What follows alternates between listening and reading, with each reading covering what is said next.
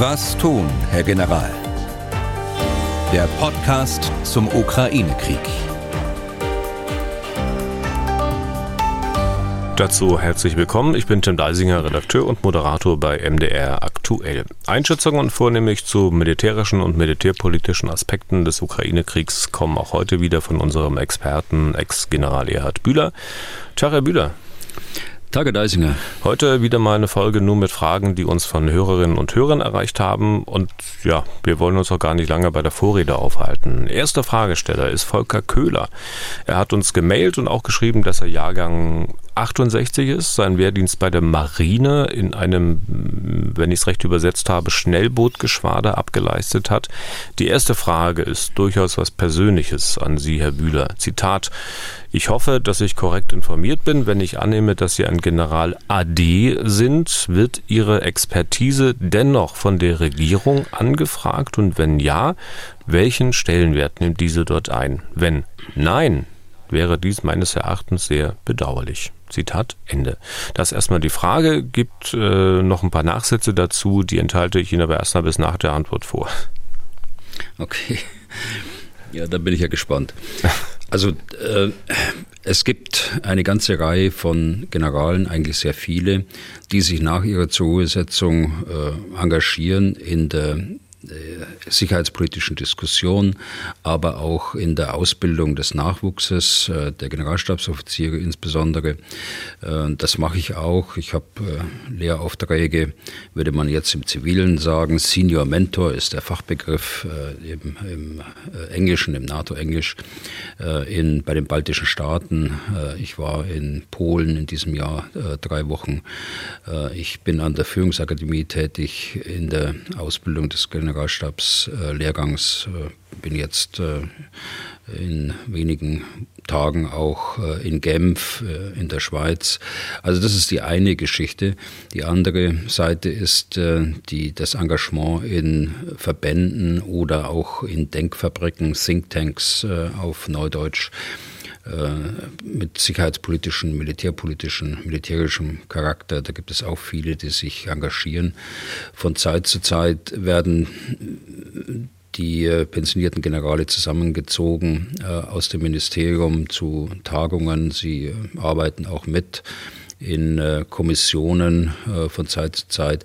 Aber das, was Herr Köhler meint, ähm, das geht ja in eine andere Richtung. Äh, diese Tradition haben wir tatsächlich weniger bis gar nicht. Diese Tradition gibt es in, in vielen anderen Nationen. Also gerade wenn ich nach Amerika schaue, dort gibt es Beraterkreise aus äh, pensionierten Diplomaten und äh, auch Militärs, die äh, dort die aktuelle Administration dann auch beraten. Sowas haben wir, sowas kennen wir in Deutschland nicht. Hm. Jetzt die Nachsätze von Herrn Köhler, von denen ich ahne, dass sie sich ein bisschen schwer tun, die so entgegenzunehmen, aber wir können ja gleich noch drüber reden. Also weiter in der Mail von Volker Köhler ohne anderen Generälen, welche in diesen Zeiten im TV zu sehen sind, auf den Schlips treten zu wollen, könnte ich mir keine bessere Expertise für unsere Regierung als Ihre wünschen. Ihr ruhiger, sachlicher, niemals überheblicher Charakter ist sehr selten. Sie sind das Gegenteil eines wilden Cowboy-Generals, wie diese sicherlich beispielsweise in Amerika zu finden wären. Einen besseren Berater kann man sich für unsere Regierung nicht wünschen. Zitat Ende. Könnt ihr mir vorstellen, dass Sie sagen, naja, bei dieser Vermutung mit den Cowboy-Generälen ist auch viel Klischee dabei. Äh, Sie haben bestimmt eine ganze Reihe auch sehr besonderer Militärs, auch Generäle der US-Amerikaner kennengelernt. Ja, natürlich. Äh, wir hatten ja im letzten Podcast gesprochen über den amerikanischen Generalstabschef äh, und ich kenne viele ähm, amerikanische Generale aus meiner eigenen Generalstabsausbildung, die ich in den USA abgeleistet habe. Ich äh, kenne äh, einige, die sich auch äh, äußern hier in Deutschland. Ben Hodges beispielsweise, der ehemalige äh, Oberkommandierende, Oberkommandierende der amerikanischen Armee hier in Europa oder Mark Hurtling, der im CNN häufiger mal auftritt. Also das sind schon besonnene äh, Generale, die, äh, auf die ich nichts kommen lasse. Äh, auch wenn man in, in, der Sache natürlich äh, auch mal den einen oder anderen Meinungsunterschied hm. hat. Aber auf der anderen Seite, also wenn man sich Äußerungen auch von anderen ehemaligen deutschen Generälen anschaut, dann gibt es doch äh, sicher den einen oder anderen, ich sag mal, Hemdsärmeligen, oder? Naja, gut, äh, also äh, ich schließe jetzt mal die aus, die äh, sich hier im Fernsehen äußern. Das, äh, da ist sicher äh, gar keiner dabei, äh, der hier als hemdsärmlich bezeichnet werden könnte. natürlich haben wir, wie in jeder anderen Berufsgruppe auch, solche und solche. Wir haben besonnene Leute in, in der überwiegenden Anzahl. Also äh, diese, diese Kritik äh, oder dieses äh, Vorurteil würde ich da so nicht stehen lassen wollen. Hm. Bei den ganzen, das noch als Nachfrage von mir, bei den ganzen hochrangigen Militärs, die Sie so kennen, Sie hatten einige angesprochen, ähm, das sind ja auch nicht nur US-Amerikaner. Ähm, welche Mentalität, welches Temperament äh, haben die alle? Also gibt es da auch Unterschiede? Beispielsweise sagt man ja den Italienern ein bestimmtes Temperament nach, den Dänen oder wem auch immer. Und stellt man diese Unterschiede auch bei Generälen fest? Nicht unbedingt. Äh, also das ist eher individuell, das ist nicht nach Ländern zuordnen, zuordnenbar oder nach Nationen zuordnenbar.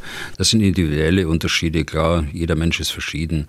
Aber uns alle eint, dass wir äh, erstens unter einem äh, Primat der Politik stehen bei uns in, äh, in Europa und äh, in Amerika, also in der westlichen Welt. Und äh, uns eint, dass wir mit ähm, sehr viel Ernsthaftigkeit an unsere Aufgaben herangehen und ähm, die möglichst gut lösen wollen. Dass der eine oder andere temperamentvoll ist, das, das ist, ist so, aber das hindert uns nicht, auch gut zusammenzuarbeiten. Dann doch noch äh, ein, zwei kurze Nachfragen von mir, bevor wir zu den Hörerfragen zurückkommen. Äh, dieses Beraten, Politikberaten durch Militärs, wer macht denn das dann eigentlich beim bundesdeutschen Kabinett?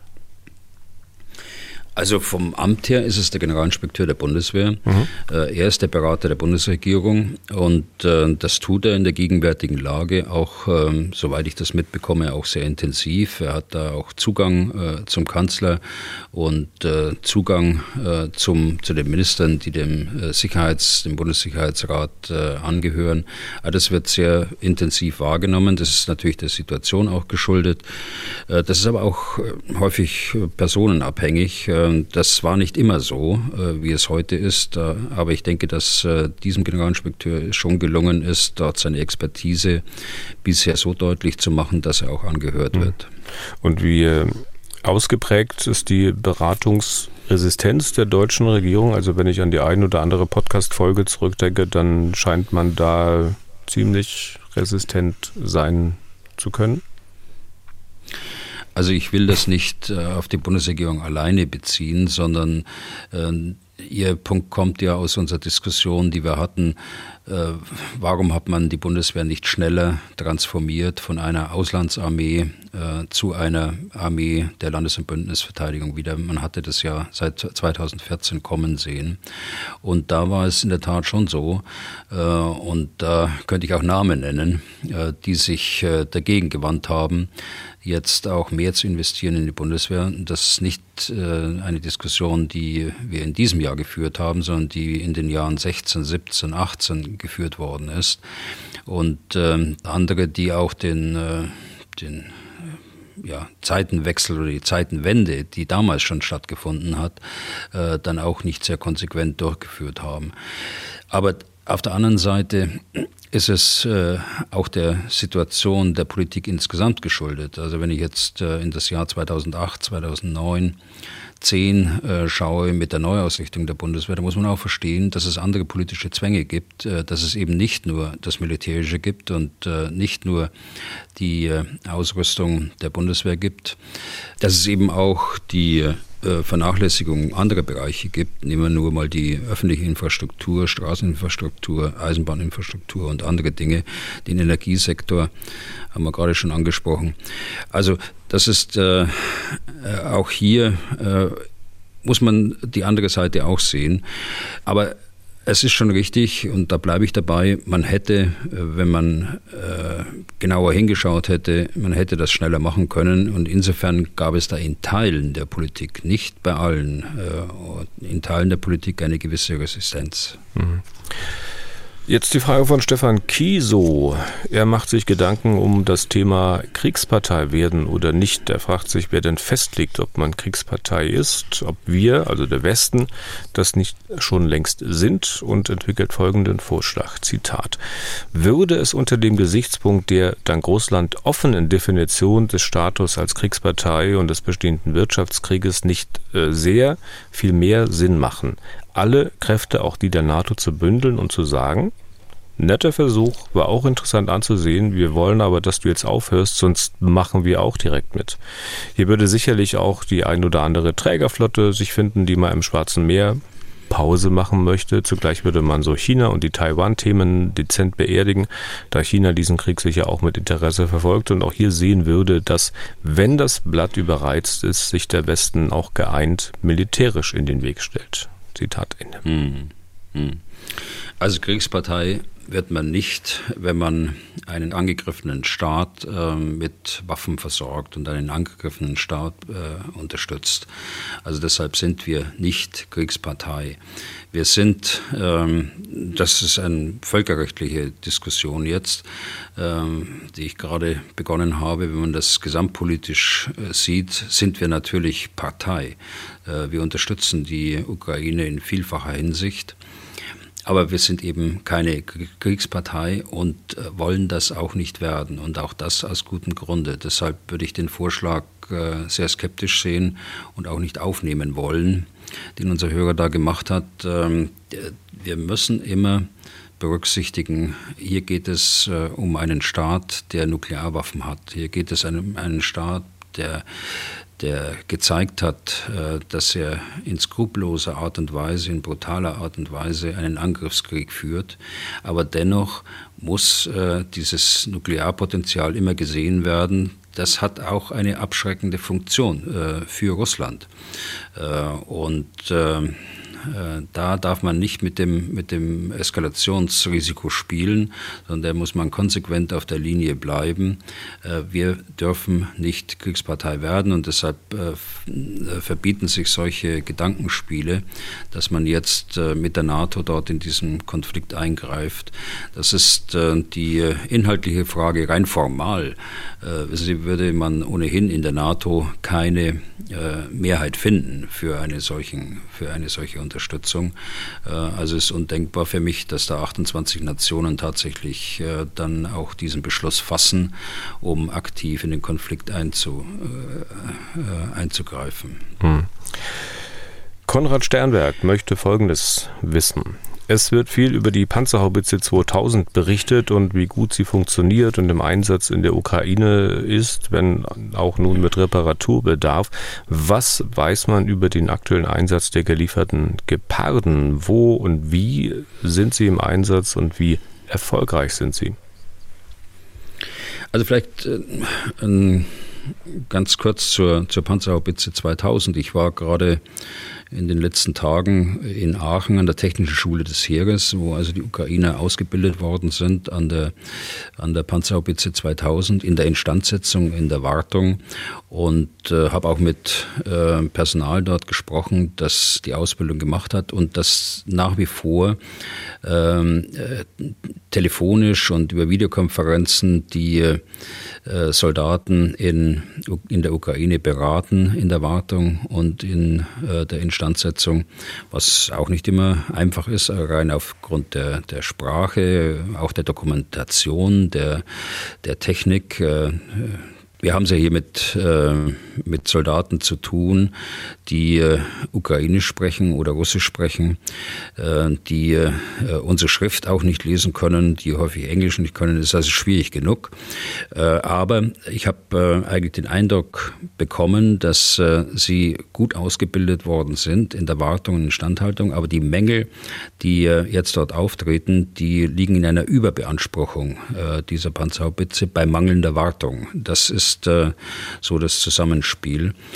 Äh, aber äh, die die äh, Panzerhaubitze 2000 dennoch einsetzbar und wird auch eingesetzt, äh, aber sie muss eben so eingesetzt werden, äh, wie man ein präzises Artilleriegeschütz einsetzt und nicht wie ein Artilleriegeschütz, äh, das äh, aus dem letzten Jahrhundert stammt. Und wenn ich jetzt zum, zum Gepard äh, komme, was wir dort wissen, ist, dass sie eingesetzt sind im äh, Luftverteidigungssystem der Ukraine. Gepard hat ja eine, eine Reichweite von etwa 4000, 5000 Meter, äh, um gegen Flugzeuge, gegen Hubschrauber, äh, bedingt auch äh, gegen äh, anfliegende Geschosse, aber auch Drohnen eingesetzt äh, zu werden. Sie sind, sie werden ganz offensichtlich äh, erfolgreich eingesetzt. Man hört auch nichts von, von Mängeln und äh, gerade in dieser Woche ist ja auch entschieden worden, dass weitere fünf Geparden äh, geliefert werden von den insgesamt 30, die dort zugesagt worden sind. Also durchaus ein erfolgreicher Einsatz. Hm. Und Nachfrage von Herrn Sternberg ist für die Bundeswehr geplant, diesen Waffentyp wieder in die Landesverteidigung zu integrieren. Ja, ich habe ja schon mal gesagt, äh, man hätte diesen Waffentyp gar nicht abgeben dürfen. Das ist aus Kostengründen vor mehr als zehn Jahren entschieden worden, auch aus guten Gründen, äh, weil man eben das entsprechende Geld für, für die Instandsetzung dieses Typs äh, nicht hatte und weil man die Erfordernis auch nicht mehr gesehen hatte, ähm, die aber jetzt äh, offenkundig geworden ist, dass sie besteht. Aber nach meiner Kenntnis äh, und äh, aus meiner Erfahrung aus den, aus den letzten Jahren ist es äh, nicht geplant, dass man diesen, diesen Waffentyp wieder einsetzt, aber es ist geplant, dass man wieder ein, ein System für den Nah- und Next-Bereich Schutz, äh, so nennen wir das in der Bundeswehr, ähm, äh, schafft. Allerdings ein moderneres äh, System auch, das kurz vor der Beschaffung auch steht. Okay. Dann eine Mail aus Amsterdam. Arne Oehme hört uns dort. Er geht davon aus, dass der Krieg noch mehrere Jahre weitergeht, zumindest als eingefrorener Konflikt. Und er fragt Folgendes. Da der Westen ohnehin der zukünftige Lieferant für Waffen, für Kampf- und Schützenpanzer sein muss, Warum beginnt man nicht äh, jetzt schon mit Ausbildung und schrittweiser Einführung? Selbst wenn es wieder erwarten Frieden gibt, muss die Ukrainer ihre Verluste ersetzen. Warum also nicht nun schon damit anfangen? Warum das Zögern? Kostet das nicht auf lange Sicht Menschenleben? Vielen Dank.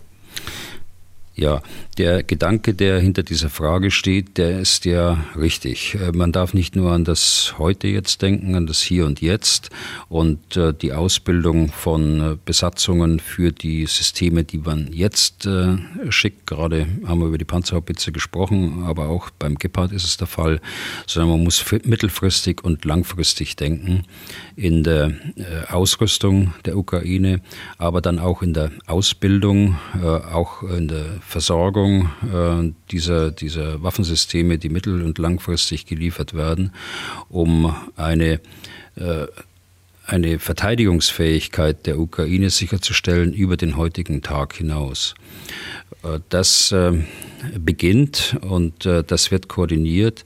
Wir hatten ja in dieser Woche die sogenannte Rammstein-Gruppe wieder zusammen in Rammstein, die Koordinierungsgruppe, die die Ukraine ausrüstet und das ist Bestandteil der Arbeit dieser Gruppe. Dann haben wir eine Mail von S.K. bekommen. In dieser Woche ging Meldung durch die Presse, wonach erstens die USA Probleme mit dem Munitionsbestand und Nachschub haben und jetzt keinen größeren Krieg führen könnten. Zweitens, laut des Generalinspekteurs Russland trotz des Ukraine-Krieges in der Lage wäre, eine zweite Front auch gegen die NATO zu eröffnen. Und drittens, laut Verteidigungsministerin die Zustände in der Bundeswehr unvorstellbar sind. Wie würden Sie diese Meldungen einordnen im Hinblick auf die nachhaltige Unterstützung der Ukraine und ihre Fähigkeit über den Jahreswechsel hinaus effektiv Widerstand zu leisten und äh, die Gefährdung von NATO-Gebiet aktuell und eventuell perspektivisch, falls die USA parallel durch einen Konflikt mit China im Osten gebunden sein sollte. Ja, das sind ja viele äh, Dinge angesprochen in dieser, in dieser Frage. Äh, wenn wir sie der Reihe nach abarbeiten wollen, ja, die erste Meldung, äh, die gab es, dass äh, die USA Probleme mit Munitionsbestand und Nachschub haben.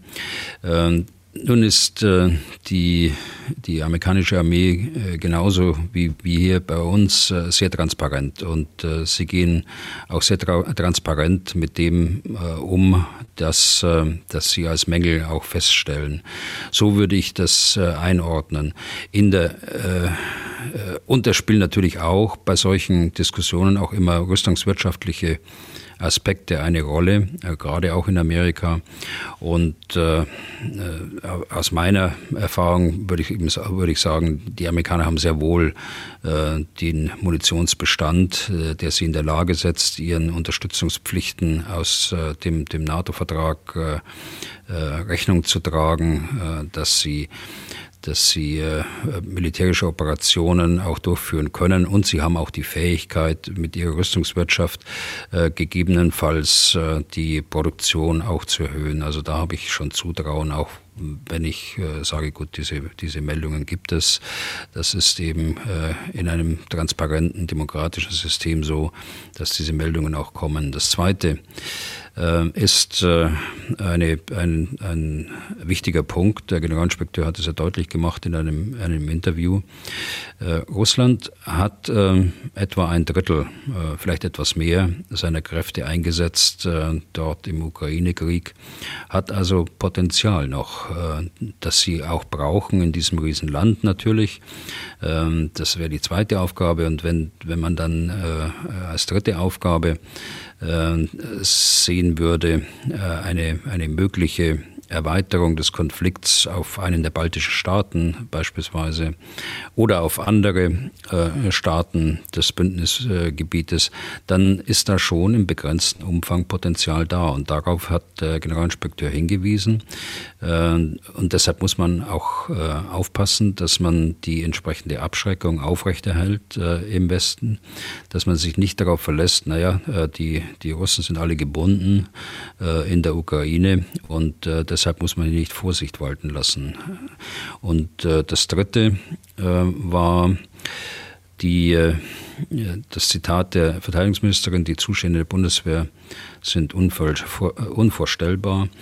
Wenn ich das jetzt so richtig äh, wiedergebe, wie Sie es gerade gesagt haben, ich kenne den genauen Kontext nicht, in dem das gefallen ist. Äh, aber äh, die Zustände in der Bundeswehr sind nicht so, äh, wie man das aus diesem kurzen Zitat, so wie von Ihnen zitiert, ablesen könnte. Die äh, Bundeswehr hat sehr wohl äh, sehr gute Fähigkeiten. Sie hat vor allen Dingen ein hervorragend ausgebildetes Personal. Die Bundeswehr hat Mängel in der in der Vollausstattung der Truppe, weil man eben äh, in den, vor zehn Jahren entschieden hat, dass äh, nicht jeder Verband alles haben muss, was er eigentlich bräuchte. Äh, dies aufzufüllen ist der Teil des Modernisierungspakets. Ähm, und wenn man von unvorstellbar spricht, wir haben im Jahr 2015 begonnen, die, die Mängel der Bundeswehr auch öffentlich darzustellen hat immer den Nachteil, äh, dass man äh, dann in eine Situation kommt, wo alle sagen, Mensch, das ist ja, äh, das ist ja keine Bundeswehr mehr, sondern das ist ja ein, ein eine Organisation, die so viele Mängel hat, dass man sie wirklich hinterfragen sollte. Aber das ist nicht der Fall. So habe ich ja eingeleitet. Und jeder, der es wissen wollte und der sich dafür interessiert hat, der hat äh, spätestens seit 2015 erkennen können, wo die Mängel liegen.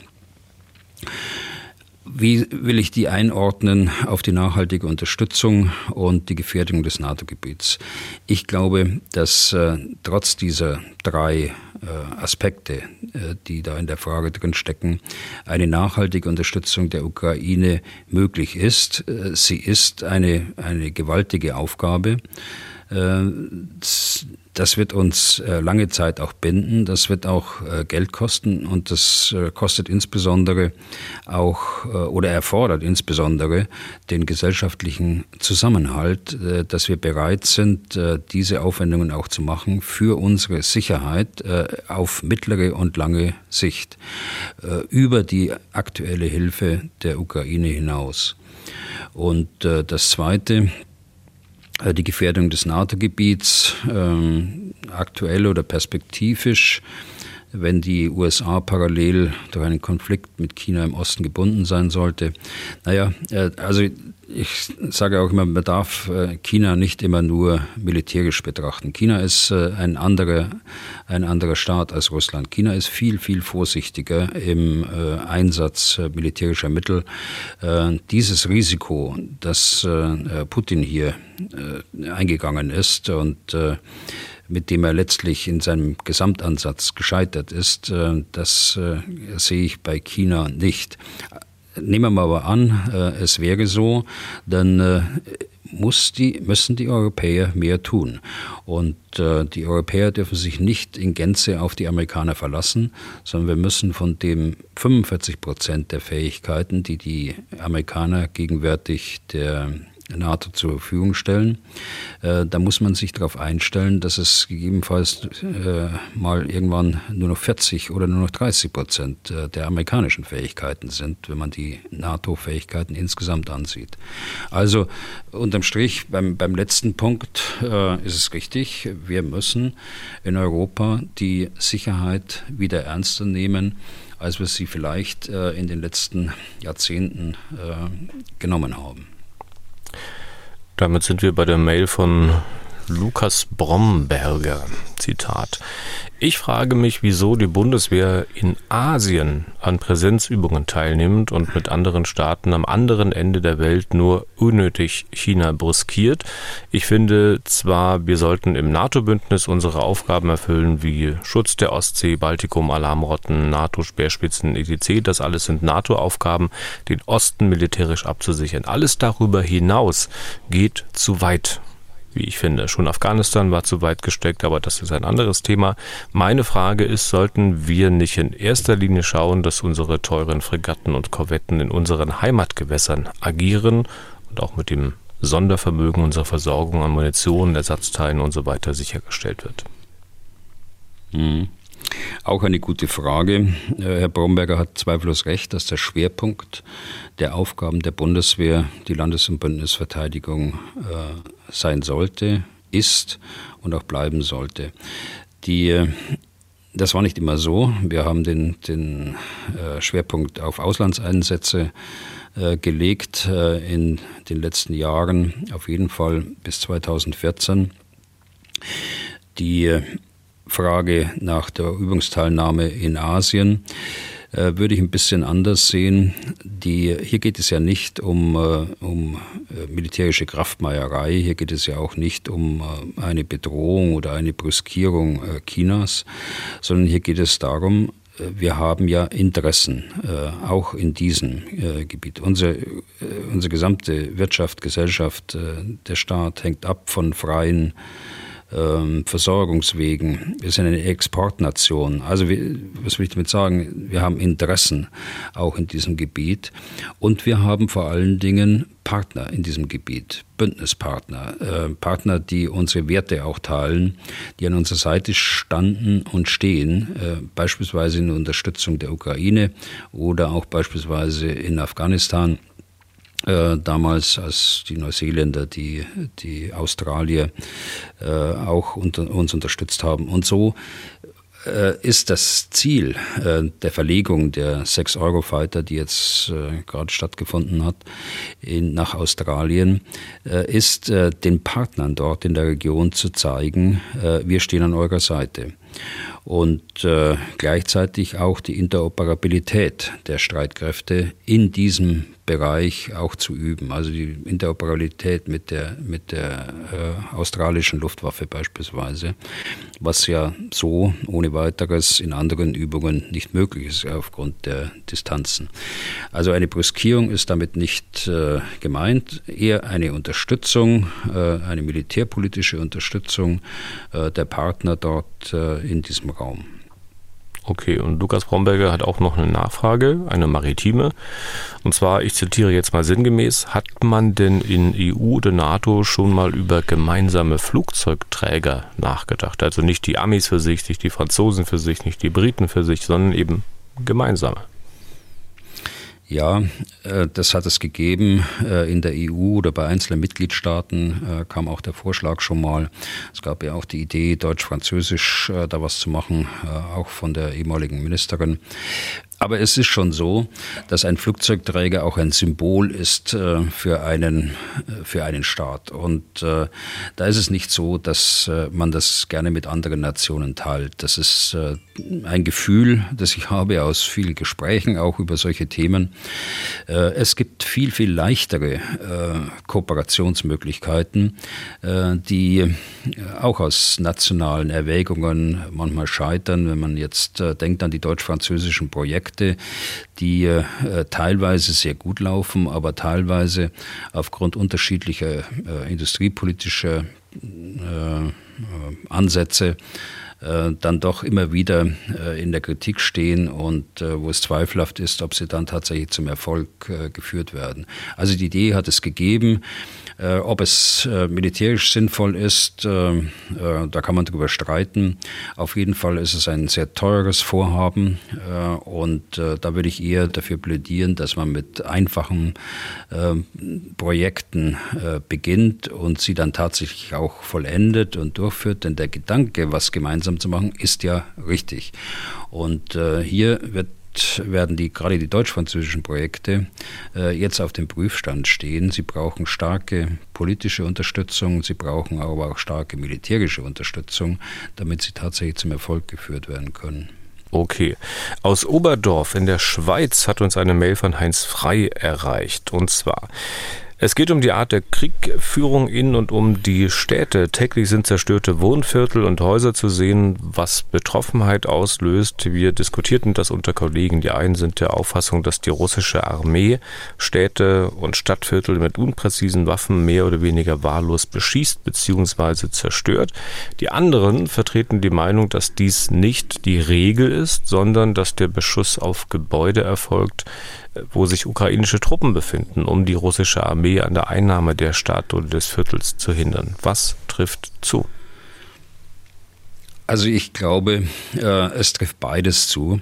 Aber es ist in der Tat so, dass äh, die russische Armee gerade im Vorgehen im Donbass, äh, und da haben wir es besonders gesehen, systematisch die, die Städte zerstört hat, um die Basis für die ukrainischen, für die ukrainische Armee auch zu zerstören, die Versorgungsbasis zu zerstören, die Bevölkerung zu vertreiben.